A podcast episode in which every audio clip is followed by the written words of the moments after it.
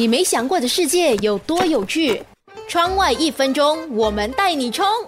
为什么华人生日的时候会吃寿面，而不是寿饭、寿包或是其他的食物？在中国民间，汉族历来有生日吃长寿面的习俗，这个相传着与汉武帝有关。汉武帝相信鬼神，又相信面相。有一天，他和大臣聊天的时候，有人说到寿命长短时，汉武帝说：“相书上讲，人的人中长，寿命就会长。如果人中一寸长，就可以活到一百岁。脸和面就有相同的意思，所以脸长就是面长。”于是人们就借用长长的面条来祝福长寿，渐渐的这种做法就演化成在生日的时候需要吃面条的习惯，称之为吃长寿面。如果你身边的朋友快要生日了，不妨在他生日的时候煮碗长寿面给他。你没想过的世界有多有趣？